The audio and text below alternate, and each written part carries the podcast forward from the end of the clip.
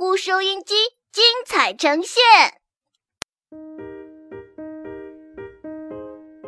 披着被单的国王。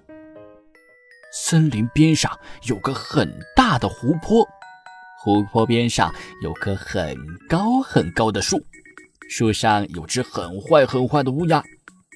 乌鸦和湖里的坏鳄鱼勾结在一起，只要有谁啊来湖里游泳，它就在树上叫。湖里掉进一块蛋糕，味道一定挺好。这是乌鸦和鳄鱼约定的暗号。听到这个叫声，坏鳄鱼就会冲出来袭击那个游泳者，并把它吃掉。坏鳄鱼最后会吐出几根骨头，算是给乌鸦的酬劳。那天，有只胖胖的小猪来到湖边，它不知道湖里有鳄鱼，就脱下衣服跳进了湖里游泳。乌鸦在树上叫着。可是鳄鱼在湖里打瞌睡，乌鸦一连叫了几遍，鳄鱼也没有动静。这时，有只小胖河马走过湖边，他看见小猪在湖里游泳，也就跳下了水。可是，还没等他拉开架势游泳，小河马的爷爷老河马赶来了，赶快托起小河马说：“这里有危险。”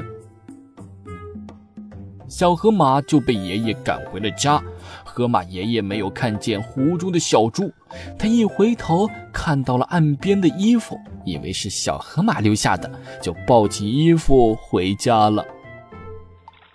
小胖猪游得正开心的时候，坏乌鸦又大声地叫了起来：“湖里掉进一块蛋糕，不吃马上跑掉。”鳄鱼打完瞌睡，听到乌鸦的这一声怪叫，让他瞧见了正在游泳的小胖猪。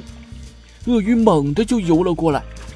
这时，小胖猪游累了，他到了湖边，正想上岸，回头看见一条鳄鱼追来，连忙冲上了岸。再一看，他留在湖边的衣服也没了。惊慌失措的小胖猪逃进了湖边的树丛里。伤心地哭了起来。这时，有四只小青蛙闻声赶来，问小胖猪为什么要哭。小胖猪把自己刚才在湖里游泳，差点被坏鳄鱼吃掉的事告诉了小青蛙。他还说自己放在湖边的衣服也丢了，他光着身子没办法回家。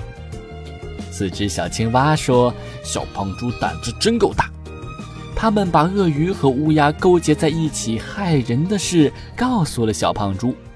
那只最小的青蛙还说：“自从坏鳄鱼和坏乌鸦来到这里，我们再也没法下湖游泳，我都快忘记怎么游泳了。”这时，那只最大的青蛙说：“我们还是帮小胖猪想办法送他回家吧。”小胖猪说：“他家离这儿不很远。”他请四只小青蛙帮他回家拿衣服。不一会儿，四只小青蛙赶来了，说在他家里啊没找到衣服，只好把他家床上的被单拿来了。小胖猪这才想起自己的衣服正晒在屋前的丛林里，他说：“没关系，被单也行。”就把被单披在身上了。那只最小的青蛙还带来了小胖猪家一只漂亮的小篮子，以为那是小猪的帽子。小青蛙把小篮子扣在小胖猪的头上，小胖猪走回家里去。四只小青蛙紧跟在小胖猪后面，提着长长的被单的两只脚，不让它们拖在泥地上。正在这时，一个山妖怪来到湖边钓鱼。他一瞧见湖边走着的小胖猪，以为自己碰见了一位国王，一位这里的湖泊之王。只见这位湖泊之王戴着漂亮的王冠，披着很威风的大斗篷，身后还有四位侍从紧跟着。山妖怪非常惊讶，他十分恭敬地说。尊敬的湖泊之王，非常荣幸见到你。如果您有什么吩咐，我乐意照着去办。小胖猪扶了扶头上的王冠，低下嗓门说：“祝你交好运，我会让你钓到好东西的。”小胖猪抬头望着树上说：“山妖怪啊，请用这树上的乌鸦当钓饵，你就会大有所获。请带着你从湖里钓到的好东西，回你的山洞慢慢享用吧。”“是，我乐于遵命。”山妖怪纵身一跳，就逮到了树上的坏乌鸦。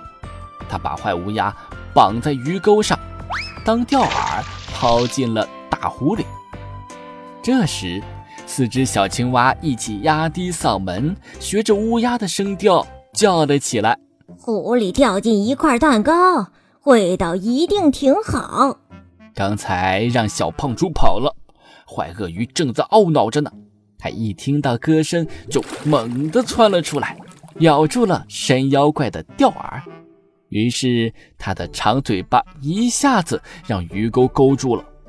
山妖怪使劲把鳄鱼拽上了岸，他对小胖猪说：“谢谢湖泊之王的指点，这条皮厚厚的怪鱼够我吃上好一阵子了。”山妖怪拖着水灵灵的鳄鱼走远了。这时，河马爷爷抱着小猪的衣服又来到湖边，他的身后跟着小河马。河马爷爷说。哦，小胖猪，对不起，刚才我不小心抱走了你的衣服，你可不能在这儿游泳啊！放心游吧，坏鳄鱼和坏乌鸦完蛋了。四只小青蛙把刚才发生的事情告诉了河马爷爷，大家可高兴了。扑通扑通扑通，四只小青蛙和小胖猪、小河马接连跳进湖里。湖面激起一阵又一阵快乐的水花。